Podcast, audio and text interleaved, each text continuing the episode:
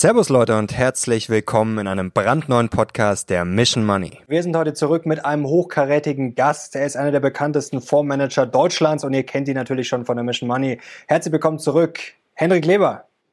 Hallo. Herr Leber, sehr schön, dass Sie wieder bei uns zu Gast sind. Als wir das letzte Mal gesprochen haben, ja, da hatten wir alle, glaube ich, noch ein bisschen besseres Gefühl. Jetzt lief dieses Börsenjahr bislang noch nicht ganz so gigantisch. Jetzt ist eine Frage, die sich auch viele Zuschauer wahrscheinlich zu Hause stellen. Wie tief fallen denn meine Aktien jetzt noch? Ja, gehen wir mal davon aus, was treibt die Börsenkurse? Die Stimmung ist ein großer Faktor für die Börsenkurse und die Stimmung ist auf einem absoluten Rekordtief. Also wir sehen ja überall nur schlechte Nachrichten und das drückt die Kurse. So tief waren sie selten mal. Und im Grunde haben wir dadurch praktisch alles in den Börsenkursen schon drin, was wir an schlechter Stimmung im Moment wahrnehmen. Wenn sich auch nur ein kleiner Teil davon wieder dreht, könnte sich das sehr gut entspannen und die Börsenkurse wieder nach oben treiben. Also es könnte deutlich nach unten gehen, wenn irgendwelche schlimmen Dinge wie äh, atomarer Anschlag oder sowas der Russen, äh, wenn so etwas passieren würde oder eine Wolke über Europa gehen würde. Wenn nichts kommt, ist es wahrscheinlich, dass die guten Nachrichten sich wieder reinschleichen und dann die Kurse wieder steigen. Also ich bin zwar vorsichtig nach unten, aber ich glaube, die Chancen nach oben sind deutlich höher. Also würden Sie sagen, dass Aktien jetzt schon tief genug gefallen sind, wenn wir jetzt mal die ganz schlimmen Sachen ausblenden, die ganz bösen Überraschungen, dass Aktien jetzt schon wieder sehr attraktiv sind? Ähm, attraktiv sind sie auf alle Fälle. Also es gibt einige Aktien, die unverhältnismäßig stark gefallen sind. Äh, ich gucke nur einfach mein eigenes Verhalten ein, äh, an. Ich habe also in einigen Fonds, wo wir Vermögensverwaltung betreiben, Kurssicherungen drin, also Put-Optionen, äh, alle möglichen Sicherungen. Und ich habe letzte Woche angefangen, die ersten Putzsicherung aufzulösen und den Call-Optionen zu drehen. Mhm. Denn wenn es positiv kommt an der Börse, dann kann es so einen richtigen Rausch geben, dass man sagt, wir haben alles hinter uns, es geht alles nach oben. Und wenn man so einen Tag verpasst, ähm, lässt man viel Geld auf der Straße liegen.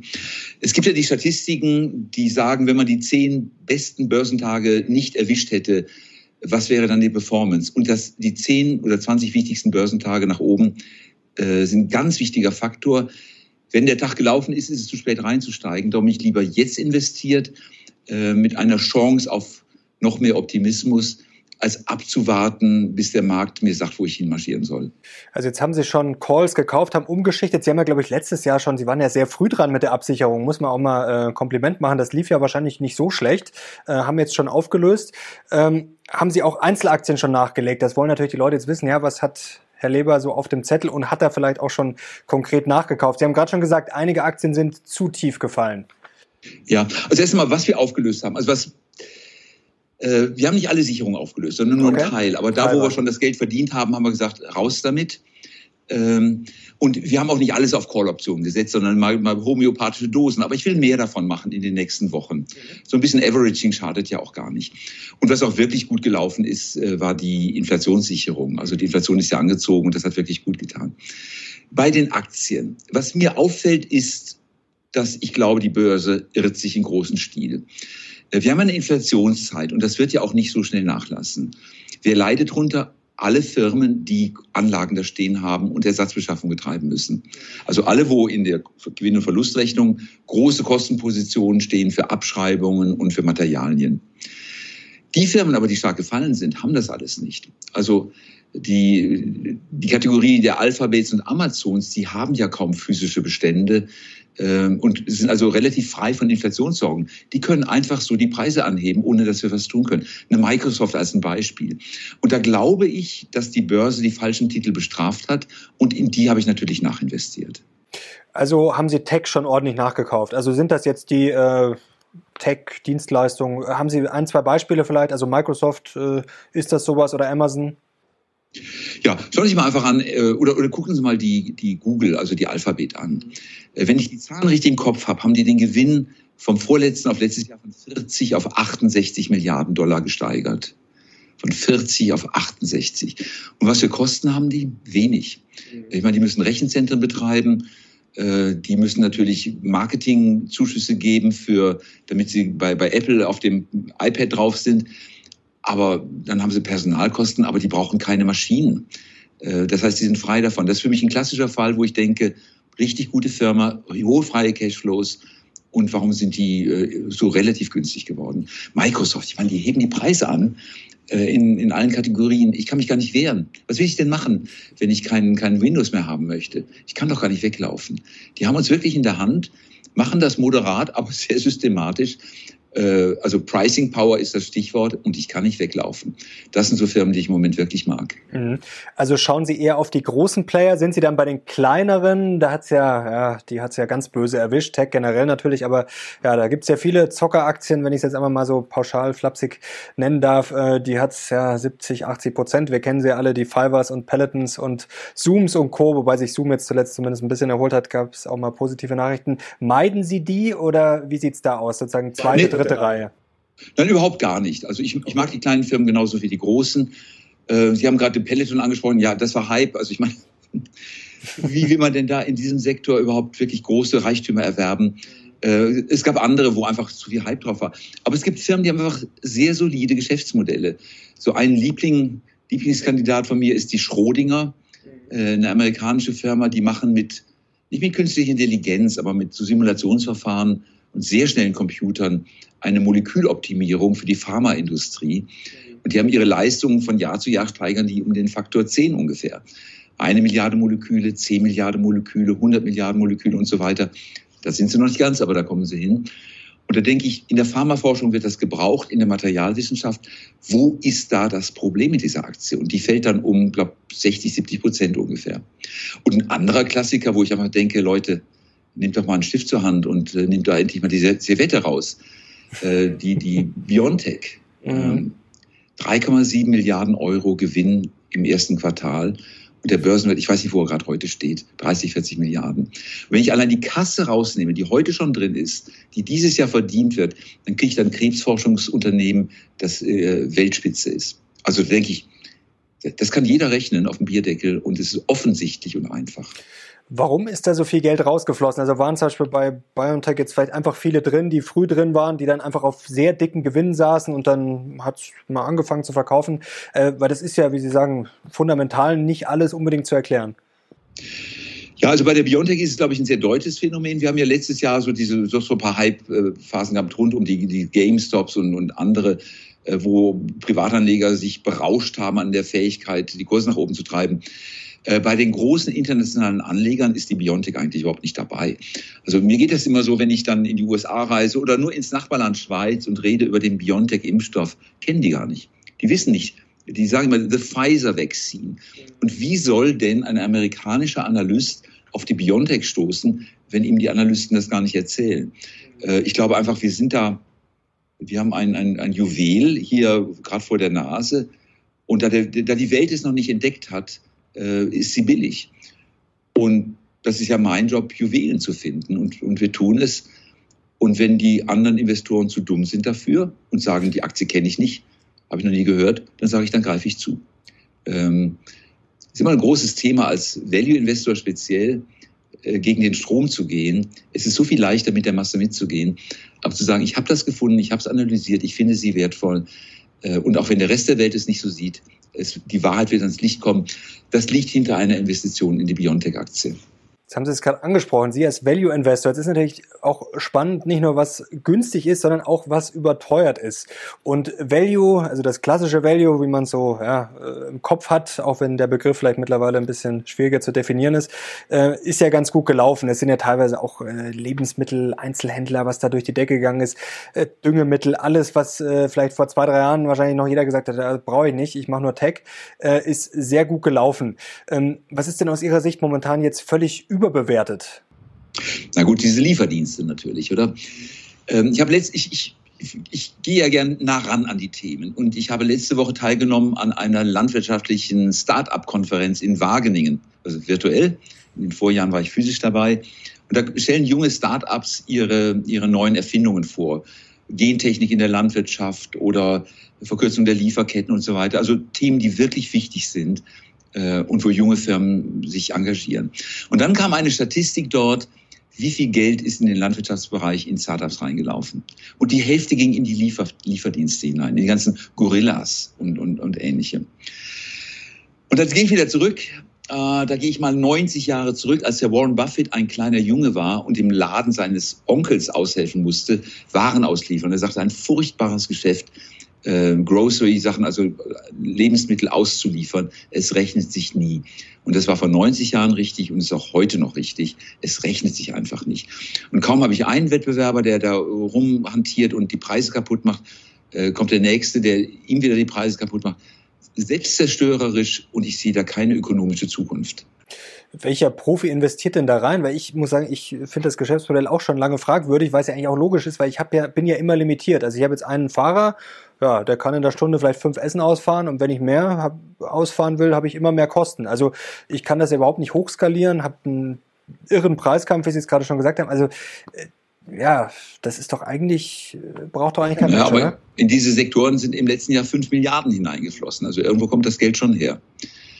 Ähm, Faszinierend. Ja, und eben strukturell ist es nicht skalierbar, wie Sie sagen, außer wenn ich Drohnen einsetzen würde, aber das gibt es heute noch nicht.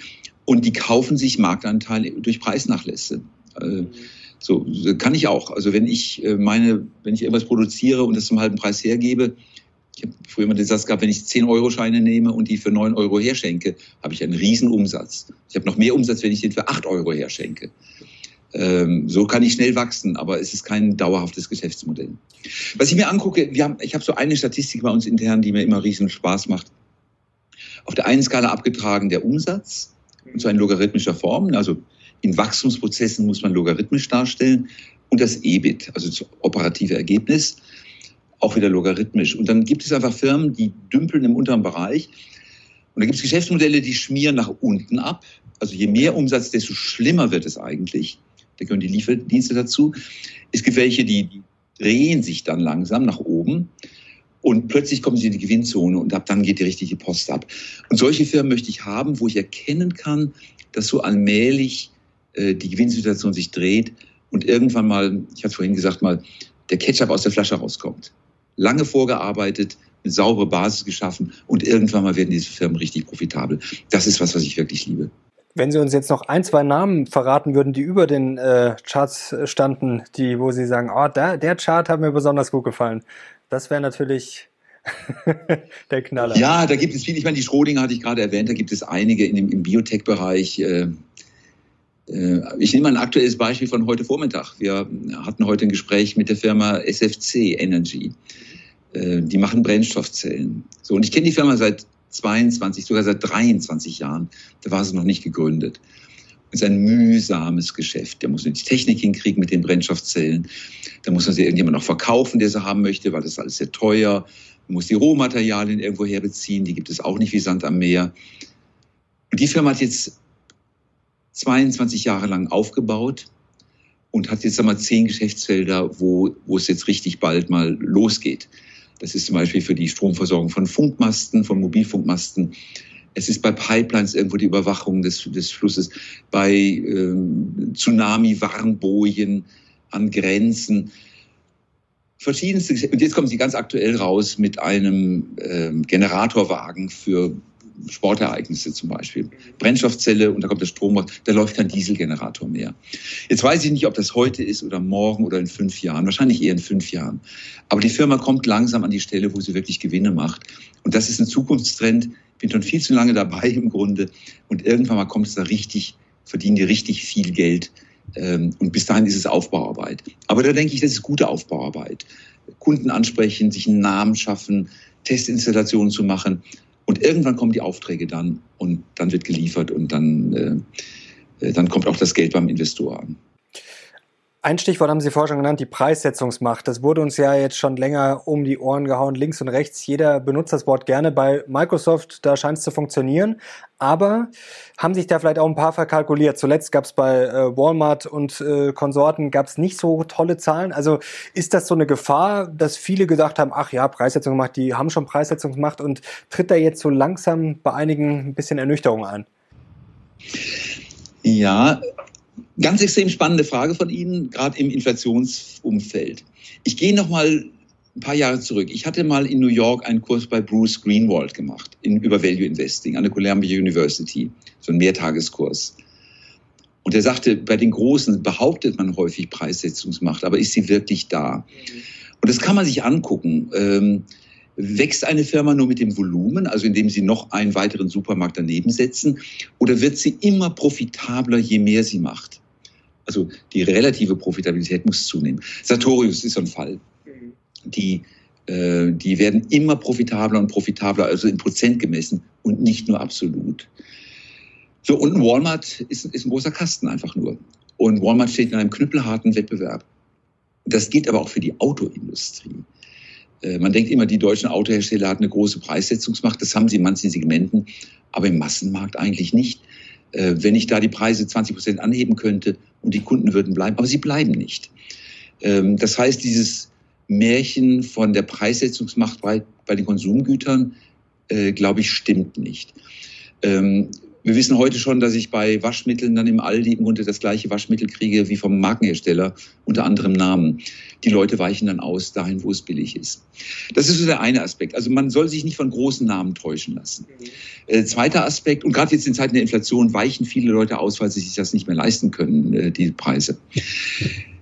Wir haben jetzt Inflation, ähm, die wirklich deutlich an den Geldscheinen im Portemonnaie herumknabbert. Und dann ist für mich die Frage, kann die Firma schneller die Preise anheben, als ihre Kosten steigen?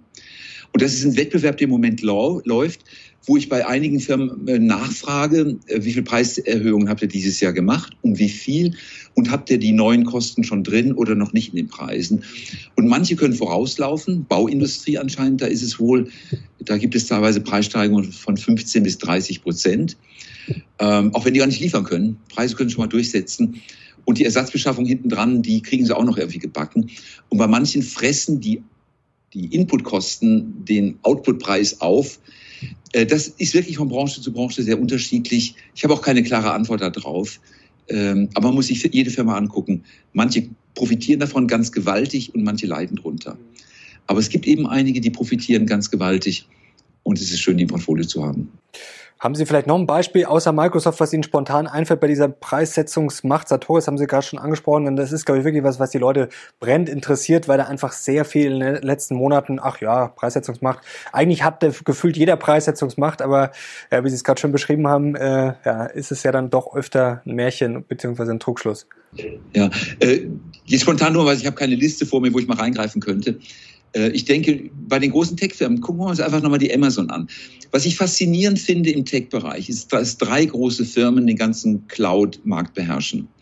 Äh, das ist die Microsoft, das ist Alphabet und das ist, klar, äh, und Amazon natürlich. Klar, auf die Amazon wollte ich kommen. Drei große Firmen. Wenn ich ein Rechenzentrum auf der Welt aufstelle, dann sind das die drei Firmen und alle anderen laufen unter ferner Liefen. Ähm, Im Moment gehen alle in die Cloud. Wir gehen in die Cloud. Andere Finanzdienstleister gehen in die Cloud. Jeder geht dahin, weil es ähm, vor Hackern auch ganz gut schützt. Und im Grunde, die machen moderate Preise. Aber wenn ich einmal da drin bin, komme ich nicht mehr weg. Das ist ähnlich wie bei SAP und bei Oracle. Wenn ich einmal deren, in deren System drin bin, komme ich im Grunde nicht mehr raus. Ich muss das Neues daneben setzen. Ähm, und auch das sind Firmen wie SAP und Oracle, die haben Preissetzungsmacht. Ich denke auch diese ganzen IT-Service-Firmen, ich denke, so eine Cognizant haben Preissetzungsmacht.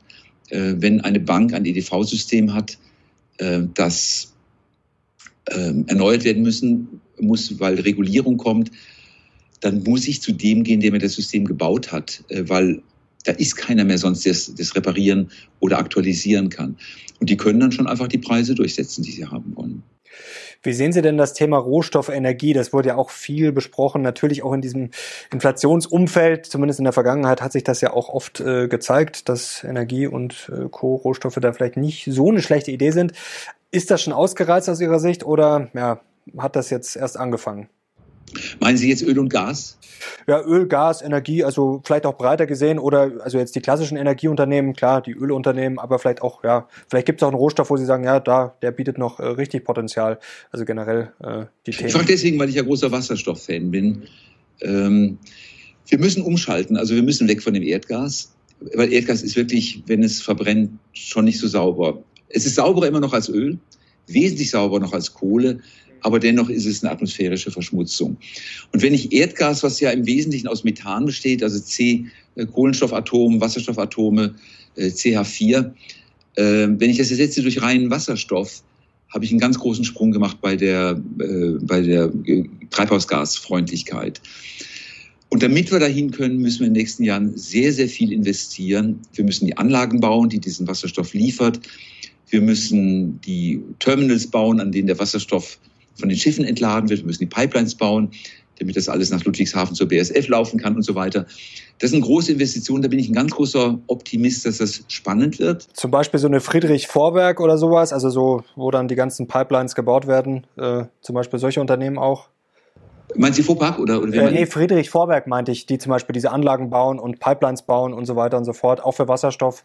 Oder äh, die Wasserstoffunternehmen wahrscheinlich auch generell, oder? Sind wahrscheinlich spannend, die sind ja auch äh, stark gefallen. Ja, da gibt's ganz, wie gesagt, man muss wirklich Segment für Segment hier angucken.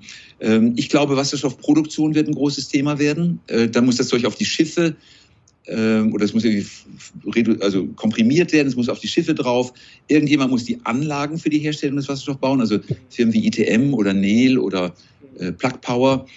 Ähm, also es braucht dann die, dann die Schiffe, die das transportieren können. Ähm, anschließend muss es in die Terminals rein. Wenn ich mir das angucke, dann sind es sehr, sehr viele Spieler. Es sind sowohl diese häufig belgischen oder norwegischen oder schwedischen, äh, nee, nicht schwedisch, aber norwegischen ähm, Pipeline-Betreiber, Energiebetreiber, die teilweise aus der Öl- und Gasindustrie herkommen. Ähm, es sind die Anlagenbauer selber, die sitzen auch teilweise eben in Korea. Äh, man muss sehr genau hingucken. Manche sind sehr teuer, manche sind billig, manche warten auf die Aufträge, manche haben sie schon. Also da eine einheitliche Aussage zu machen, ist, ist mir zu schwer.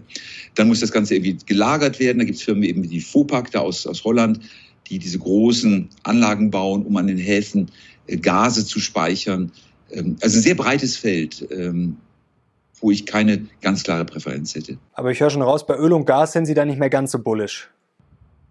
Weil wir dann ein anderes Thema haben, das ganze Thema der Nachhaltigkeit. Also ich will diese, ich meine, ich, ich verbrauche viel Öl und Gas, also Gas im heimischen Kamin und in der ähm, Heizung, ähm, Öl beim, beim Auto in, der, in Form von Benzin. Also ich bin selber großer Konsument. Ähm, aber aus Nachhaltigkeitsgesichtspunkten geht das nicht. Und was auch nicht geht, äh, die werden ja gerade, gerade laufen sie gerade, aber im Grunde werden sie alle abverkauft, weil keiner sie im Portfolio haben möchte. Und dann gehen diese ganzen Ölfelder an Private Equity und bringen da hohe Profite, aber nicht mehr im öffentlichen Kapitalmarkt.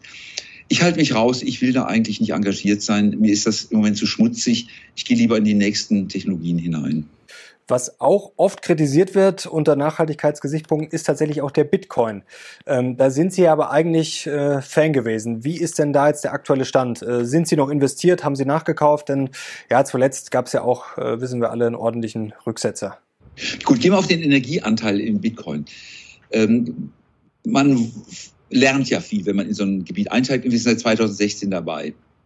Und damals war zum Beispiel die Aussage, dass chinesische Kraftwerke, die durchlaufen, die also, es wird ja der Strom nicht jeden im Tagesverlauf gleichmäßig verbraucht, die haben einfach in den Leerlaufzeiten eben Bitcoin geschürft. Da würde ich mal sagen, das war eine Leerlaufenergie, äh, die man kostenlos nutzen konnte. Und auch heute ist es wohl noch so, dass äh, rund 20 Prozent der Energie, die produziert wird, äh, nicht verbraucht wird. Also das sind Wasserkraftwerke, die einfach ins Leere hineinlaufen. Logischer Gedanke, dann mache ich doch eine Wasserstoffproduktion hinten dran, dann habe ich die Energie genutzt. Bis dahin aber wird das natürlich genutzt für Bitcoin-Mining. Und dann ist es auch noch umweltfreundlich, weil ich keinem anderen da den Strom wegnehme. Es wird wohl mal der Punkt kommen, wo Bitcoin ähm, zu viel Energie verbraucht und man sagt, ich kann das aus ethischen Gründen nicht mehr mittragen. Nur darauf habe ich keinen Einfluss. Ich habe meine alten Bitcoins. Ähm, ich habe aktuell nicht nachgekauft, aber hätte große Lust, wieder ein bisschen was zu machen, äh, weil die so weit runtergekommen sind. Und für Bitcoin selber als Geldaufbewahrungsmittel bin ich, da bin ich weiterhin ein großer Fan. Wenn Sie sich angucken, was gerade mit Russland lief und den Öllieferungen und Bezahlungen in Rubel, als ein Aspekt. Zweiter Aspekt, ähm, Zahlungsverkehr, SWIFT-Abkommen. Dann wäre ich als Russe doch verdammt froh, wenn ich ein Bitcoin-Konto hätte. Äh, ich stelle mir nur vor, man denkt immer, wir denken gerade viel über Russland nach und da gibt es einen Putin und alles ganz schlimm. Aber es gibt natürlich auch Leute, die haben ihren Handwerksbetrieb und ihre äh, und reparieren Heizungen und, und installieren das Zeug. Das sind auch Russen, die ein ökonomisches Interesse haben, das sie schützen wollen. Und die können mit ihrem Rubel im Moment überhaupt nichts anfangen. hätte ich Bitcoin, äh, könnte ich als Russe frei reisen und das Geld woanders aus, ausgeben. Wir haben es erlebt bei den Ukrainern, die dann in Berlin ankamen und sagten, hier meine, meine Grifnia, die, mit der kann ich nichts anfangen, die wird nicht konvertiert. Mit einem Bitcoin-Konto wäre das nicht passiert. Und auch mit der Bezahlung von den Öl- und Gaslieferungen ähm, würden sich Westen und Osten auf, auf Bitcoin als Zahlungsmittel äh, einigen, dann wäre das viel unkomplizierter als mit den Rubeln. Bitcoin dient sowohl den Diktatoren, der Mafia, als auch den ganz ehrbaren Bürgern. Und weil es einen so hohen Nutzen hat, glaube ich, wird es uns nicht auf Ewigkeit, aber auf lange Zeit erhalten bleiben. Mhm die Technologie in allen Ehren, die Idee, glaube ich, finden, ich will nicht sagen wir alle, aber finden sehr viele spannend und man kann, glaube ich, dem auch viel abgewinnen. Aber man muss jetzt natürlich auch mal hart ins Gericht gehen, kurzfristig, also als Inflationsschutz, da haben ja auch vor ein paar Jahren viele gesagt, ja, das könnte das neue Gold werden, das digitale Gold. Da muss man jetzt mal sagen, zumindest kurzfristig hat's äh, nicht so gut funktioniert. Ja, in, äh, gibt's ja auch äh, El Salvador, das hat jetzt auch nicht so gut funktioniert. Da hat man das ja revolutionär eingeführt. Ich finde das toll, dass man sich das traut, aber äh, da steht man jetzt auch kurz äh, vor der Staatspleite. Also da sieht man ja schon, dass das auch, wenn man jetzt zu viel Vertrauen hat, äh, uns nicht als vielleicht kleine Beimischung sieht, dass das schon noch ja, ordentliche Risiken hat, oder? Also da gibt's noch äh, oh ja. viel oh Arbeit ja. zu tun und die Vola ist auch sehr gefährlich, wenn man es ja, falsch einsetzt. Nee, das ist sicherlich richtig. Aber für mich ist es immer noch ein Kindergartenmarkt, wo einige wenige Spieler mal die, die Förmchen umwerfen. Ähm, das ist noch kein reifer Markt. Von den Größenordnungen her, das ist ja noch viel kleiner als Gold, äh, weit entfernt von, von jeder anderen großen Währung. Äh, und wenn man sich mal anguckt, wie so ein Schweizer Franken vor ein paar Jahren hin und her gebeutelt wurde oder andere Währungen, da schüttelt es auch ganz schön durch, wenn ich mich einem großen Block annähere. Und das ist einfach Bitcoin einfach in, der, in, der, in den Kinderschuhen. Ähm, fünf oder zehn Jahre weiter, wenn es mehr Mainstream wird, dann wird es sich viel stärker stabilisieren. Wenn ich, ich habe es noch nicht probiert, aber wenn ich wollte, könnte ich wahrscheinlich mit einer Termintransaktion an der, an der Börse Bitcoin kurzfristig mal um 10% anheben oder, oder zurücksetzen. Einfach punktuell. Das zeigt eben, dass es kein sehr reifer Markt ist. Beim Dollar geht das überhaupt gar nicht.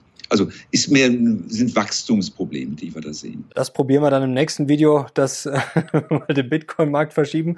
Heute noch nicht. Ähm, Spaß beiseite. Jetzt kommen wir noch kurz zum ernsten Thema. China. Ähm, jetzt ist sicherlich schon viel in den Kursen drin. Sie haben es vorher schon erklärt. Ähm, viele Risiken wie steigende Zinsen, Rezession. Aber ist China schon in den Kursen voll drin? Also was da gerade abläuft, das kann man, glaube ich, als Wahnsinn bezeichnen. Vor allem der Wahnsinn könnte noch lange weitergehen. Jetzt wissen wir, der Parteitag ist erst im November, ähm, ja, da wird die Macht schon in gewisser Weise missbraucht, da wird brutal draufgehauen. Das trifft uns natürlich alle mit den Lieferketten. Da steht alles still quasi, die Häfen, da staut sich alles. Also ist das noch was, was uns wahrscheinlich noch ja, mit richtig Wucht einholen wird und was vor allem uns noch lange beschäftigen wird? Haben das schon alle auf dem Zettel, wie schlimm das wird? Ja, jetzt komme ich aber in den Bereich der politischen Spekulation, weil das, was sich da abspielt, nicht ökonomisch zu erklären ist. Ökonomisch, also wenn ich äh, der Optimizer für China wäre, würde ich sagen, äh, sofort das ganze Land durchimpfen mit RNA-Impfstoffen. Die kaufe ich mir relativ günstig im, im Ausland ein oder habe sie selber im Land oder hole sie von Fosun. Die holen es dann wieder von BioNTech. Das haben wir in, in zwei Monaten durch und dann ist äh, Corona vorbei für mich. Ähm, was wir im Moment erleben, ist eigentlich ein Diktator. Ich meine, das ist ja keine Demokratie, dürfen wir nicht vergessen. Das ist eine Partei, die das Land beherrscht und an der Spitze ein, ein Herr, der sich selber dorthin gesetzt hat, ähm, der Machtinteressen hat. Ähm, und das ist dann eben häufig so, wenn man an der Spitze steht, möchte man seine Position verteidigen. Er guckt rüber nach Russland, was ist da alles schiefgelaufen? Mit den Oligarchen war das furchtbar, also kappt er seine Oligarchen. Jetzt sieht er die Gefährdung der eigenen Position und sagt, je mehr ich mich abschotte, äh, und gefährlichen ausländischen Aus Einflüssen aussetze, ähm, behaupte ich lieber meine Macht mit harten Mitteln im Inland. Der ökonomisch richtige Weg wäre, sich zu öffnen, zu sagen, wir haben einen funktionierenden, transparenten Kapitalmarkt, kommt her, gebt uns euer Geld und die ganzen Corona-Einschränkungen aufzuheben. Aber das spielt Macht gegen Vernunft. Meiner Ansicht nach gewinnt am Ende die Vernunft. Aber ich glaube, bis zur Wiederwahl von Xi Jinping, glaube ich, ist das Machtstreben von ihm größer als dass das wirtschaftlich richtig wäre.